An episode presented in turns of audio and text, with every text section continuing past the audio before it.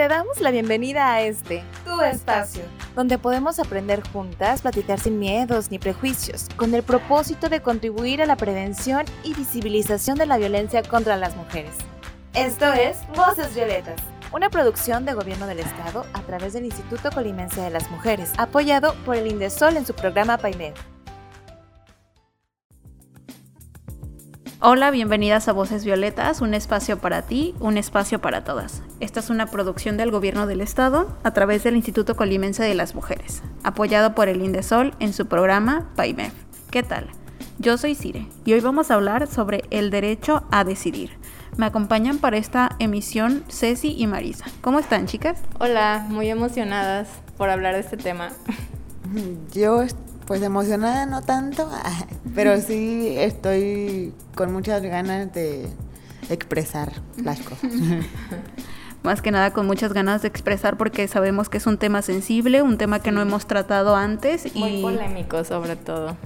Sí, de hecho sí, sobre todo muy polémico. Bueno, miren, yo quiero decirle sobre lo, polémico del, del tema eh, pues obviamente antes de empezar a, expresar nuestras opiniones, sepan que el aborto es un tema de profundo debate por la multiplicidad de aspectos desde los cuales puede estudiarse pues temas como pues la filosofía, lo médico, lo ético, lo religioso, lo socioeconómico. Ojo, cada una de esas cosas, pues obviamente es un tipo de perspectiva, o sea, son temas diferentes y lo puedes ver como lo quieras ver. Por ejemplo, lo filosófico, pues son ideales, ¿no? Lo médico es algo de salud, lo ético es cómo piensas tú, tus valores, tu, lo religioso, pues obviamente las creencias. Y a nivel socioeconómico, pues obviamente es otro tipo de tema, ¿no? O sea, qué, tan, qué tanto dinero tienes para mantener a las personas y todo eso. Y bueno, por ello es difícil llegar a un acuerdo. Y puede, o sea, es obvia, obvio, obvio, obvio, creo que cualquier mujer que haya abortado, que no haya abortado, se sabe que es un hecho doloroso independientemente de las circunstancias en las que pueda producirse, es muy dolorosa. Y yo no creo que nadie, ninguna mujer, quiere pasar por eso, porque da miedo, la neta. Recientemente escuché hace poco, hace muy poco, que comentaba alguien así, nadie piensa en, ¿sabes qué? El siguiente mes voy a ir a abortar. Entonces, claramente no es algo que tú planees, ni es algo mucho menos que tú quieras, ni que esté en tus planes. Pues no, no lo creo. Es que creo que más que decir, ah, hoy me levanté con ganas de abortar. Pues no, ¿verdad? Obviamente no es una decisión, ni es una decisión fácil, ni es una decisión que solo involucra pues a una persona, ¿no? Es una decisión, no sé, de por sí el ya concebir un hijo o el ya traer a alguien al mundo, hijo o hija y traer a alguien al mundo, pues es algo que necesita papá, mamá, no sé. Pero aparte es tomar en cuenta, como decía Marisa, creo que por eso es un tema polémico y como muy polarizado las opiniones, porque influyen mucho, muchos factores y pues cada quien habla de su realidad, pero también es una decisión que involucra como hasta cierto punto demasiada conciencia, porque no solamente pues sí, este, está tu vida, obviamente, y también está la vida de quien traes al mundo. Pero bueno, en un, en un momento más entraremos en debate en ese tema, pero sobre todo porque, como les digo, creo que es una decisión a las que las mujeres nos vemos obligadas en cierto punto. Nadie es como que decida que quiere hacerlo es más bien eh, las condiciones en las que está tu vida, si te permite traer a esa persona al mundo, o si de plano no puedes, o si de plano no quieres. También es una cuestión de voluntad, no nada más de complacer y sabes que este es tu papel de mujer, tienes que ser madre y pues te topas. No, ¿verdad? También es querer serlo porque pues de eso va a depender qué calidad de vida vaya a tener ese ser humano que estamos eh, pensando a futuro, ¿no? Comentaste algo muy clave en la pregunta que creo que va a ser la detonadora para empezar a abundar un poco más, que es decidir. Decidir, el derecho a decidir es algo, pues, que debería ser algo normal, ¿no? Bueno, ¿qué es? ¿Qué involucra? Un derecho. En vez de es un derecho, ¿no? Entonces, que yo creo que exista la posibilidad de que hay más de una opción, creo que ya es como tranquilizarte en saber, bueno, es que no es obligación, tengo más opciones. Y siempre es bueno tener opciones porque no te limita a pensar o a elegir solamente la única posibilidad que existe. Entonces, pues sí, debería ser un derecho de todas las mujeres, la verdad, el derecho de, decidir si quieren o no ser madres, de decidir o no si quieren traer esa vida al mundo. Pero como lo vemos en la realidad actual, pues es un tema que todavía sigue en debate y que aunque parece ser algo como tan de cajón o tan de ley, pues hasta hace apenas, el mes pasado se acaba de despenalizar el aborto en México, entonces pues todavía seguimos abogando por esto. Pues bueno, yo creo que el hecho de decidir implica muchas cosas. Eh, si tú tienes una, un nivel socioeconómico y educativo, pues privilegiado, por así decirlo, o al menos que tenga todas las necesidades satisfechas, yo creo que obviamente tu opción no va a ser abortar porque tienes la capacidad de mantener a la persona que va a llegar a este mundo. Pero si eres una persona adolescente tal vez, eh, que ni siquiera está lista para ser un joven adulto, o sea, porque implica muchas cosas, sobre todo pues la parte de la salud mental y de la educación y así. Si no tienes la información suficiente para traer hijos al mundo, ni la información, el dinero, este, pues todos los recursos necesarios, obviamente una, una de esas opciones podría ser no tenerlo. O sea, que la persona se pregunte, a ver, ¿tengo dinero para mantenerlo de aquí a, que tenga pues 25 años, o sea, máximo? o cuento con...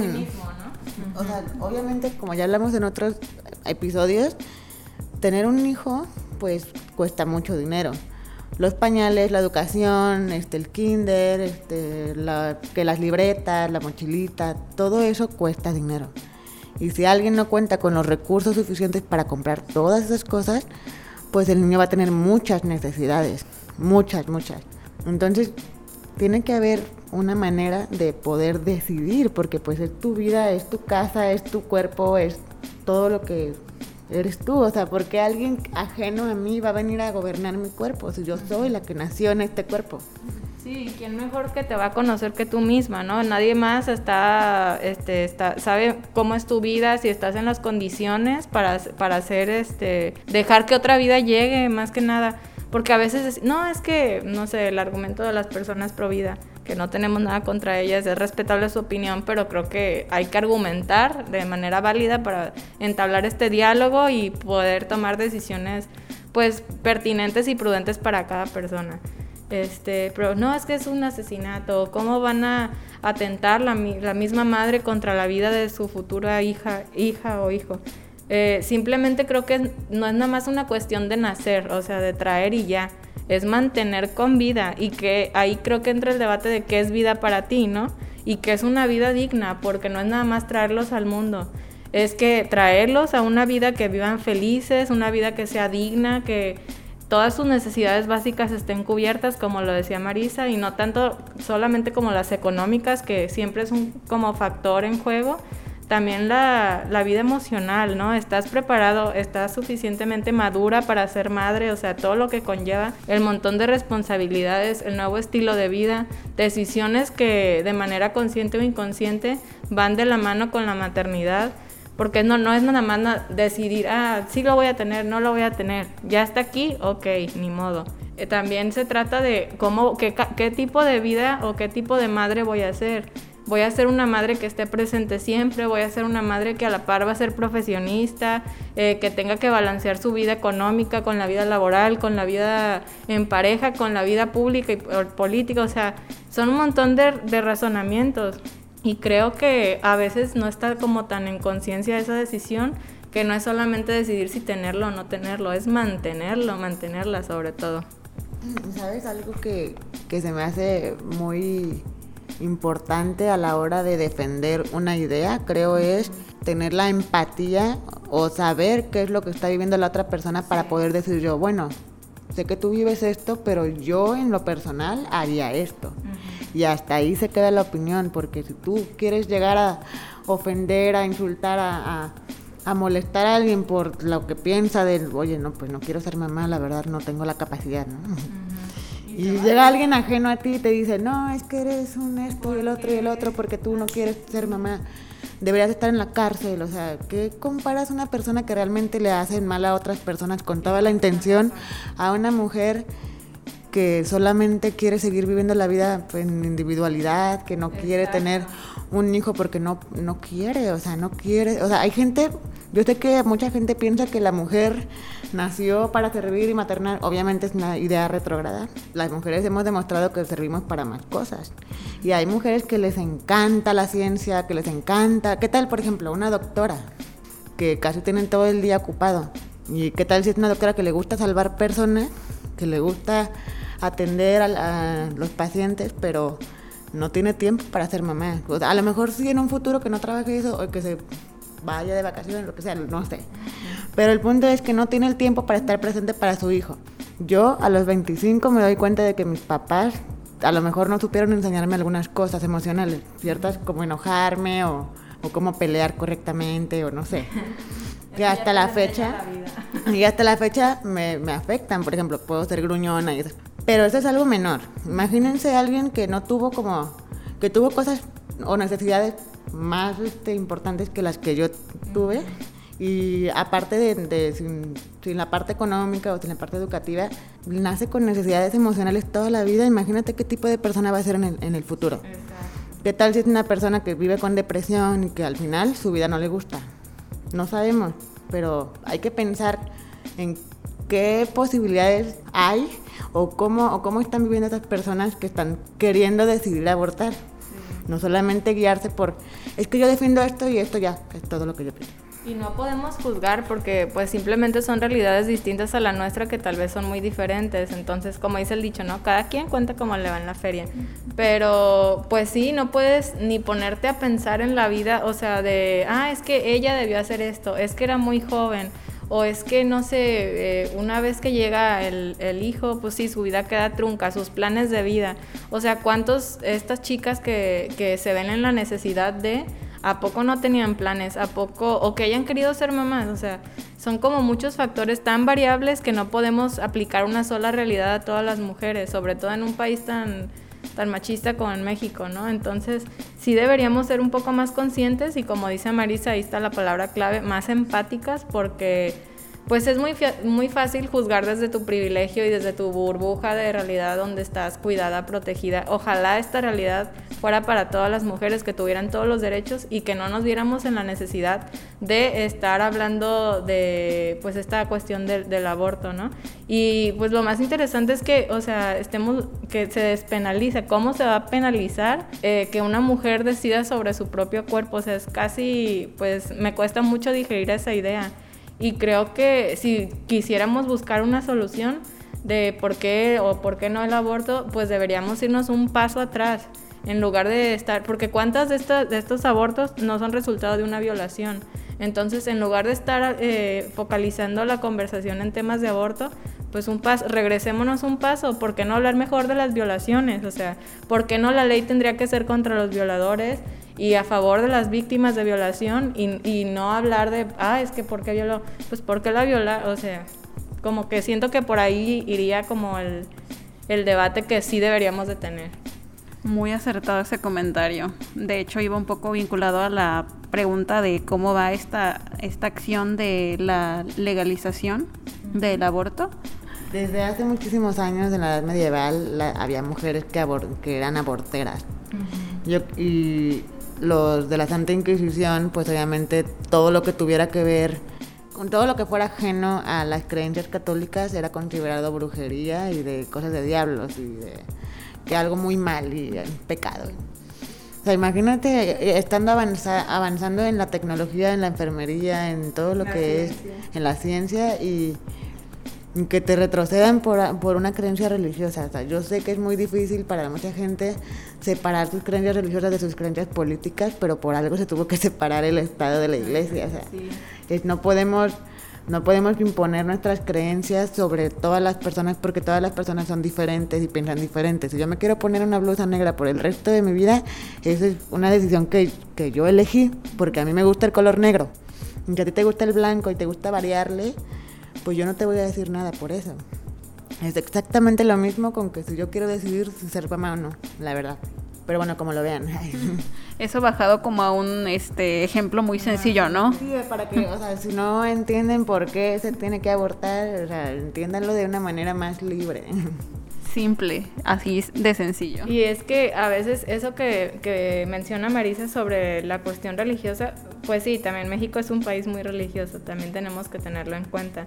Y siento que a veces como que dejamos decisiones muy importantes o evadimos esa responsabilidad. Por ejemplo, esta, esta, perdón, esta frase que, ay, pues voy a tener los hijos que Dios decida mandarme.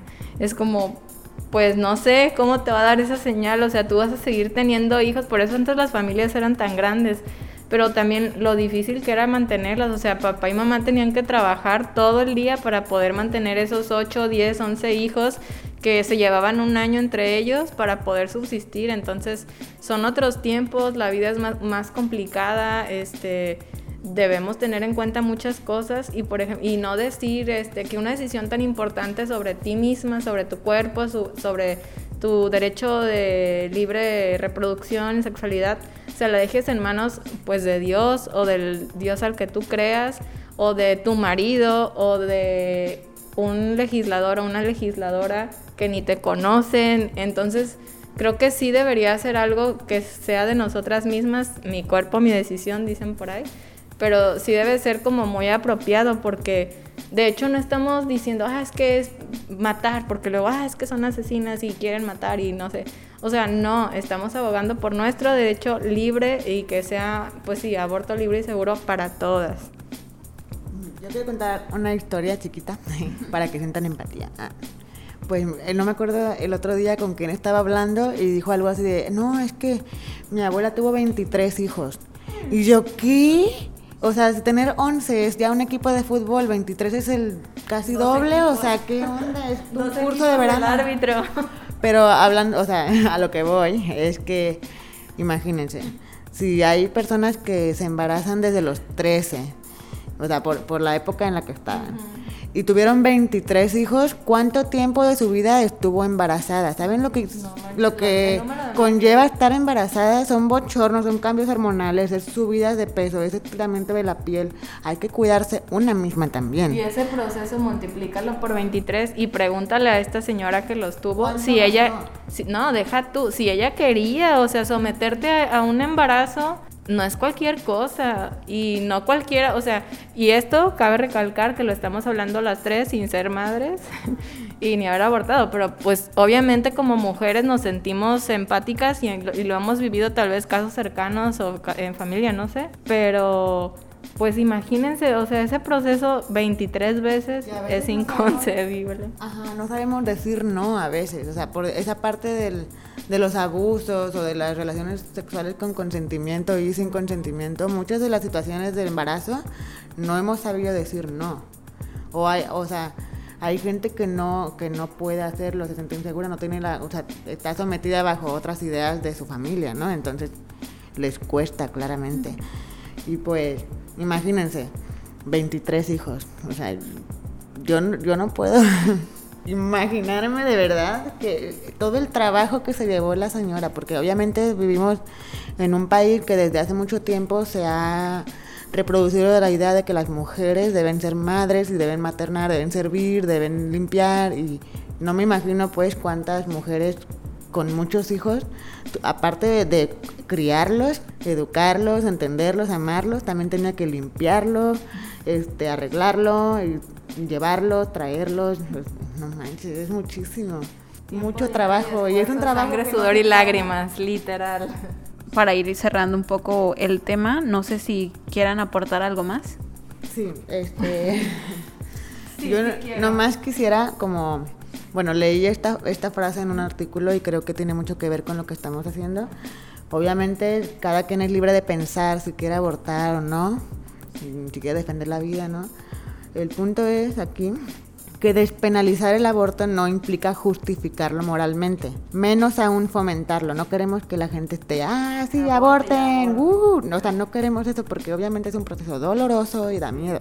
En cambio, penalizarlo sí es una verdadera violencia contra derechos especialmente importantes para la mujer. Bueno, o sea, yo creo que como hombres no han sufrido eh, pues la falta de dignidad ni privacidad, ¿verdad? Entonces, los derechos importantes para nosotras son derecho a la dignidad, a la privacidad, a la autonomía, a la igualdad de oportunidades y pues todo lo demás que conlleva ser mujer. y pues no sé. Obviamente es un tema muy difícil por, por donde lo veas, pero... Se tiene que tener sepan que se puede separar la creencia religiosa de la creencia política porque son completamente distintas. Vivimos en una sociedad regida por reglas y hay unas que sí se cumplen, otras que no, pero pues tenemos que trabajar para que todas se cumplan. Y pues yo lo único que añadiría sería que lo único que queremos en realidad o lo que deseamos ser dueñas de nosotras mismas, o sea, no pedimos más ni menos, no pedimos que todas aborto, o sea, ya es una decisión muy personal y muy propia. Creo que lo único que querríamos es tener esa decisión para estar tranquilas de que al menos hay más opciones y sobre todo que hay más opciones que no, no va a ser contra ti el, en el caso de que quieras tomar esa opción. Entonces, pues nada más eso, aborto libre, legal y seguro para todos. Nada más que eso. y bueno, chicas, ya este para cerrar el programa, bueno, es momento de despedirnos el día de hoy. Muchas gracias a todas las personas que nos sintonizaron desde su casa, coche, oficina o espacio en el que se encuentran. Voces Violetas es un programa del Instituto Colimense de las Mujeres impulsado por el gobierno del estado de Colima. Gracias Marisa, gracias Ceci por acompañarme en esta emisión. A ti, Sire. A ti también. y nos escuchamos en la siguiente. Hasta luego. Bye. Gracias por sintonizar Voces Violetas. Un espacio para ti, un espacio para todas. Un lugar para aprender, escuchar y conocernos. Esta es una producción del Gobierno del Estado de Colima a través del Instituto Colimense de las Mujeres, apoyado por Indesol en su programa PAIME.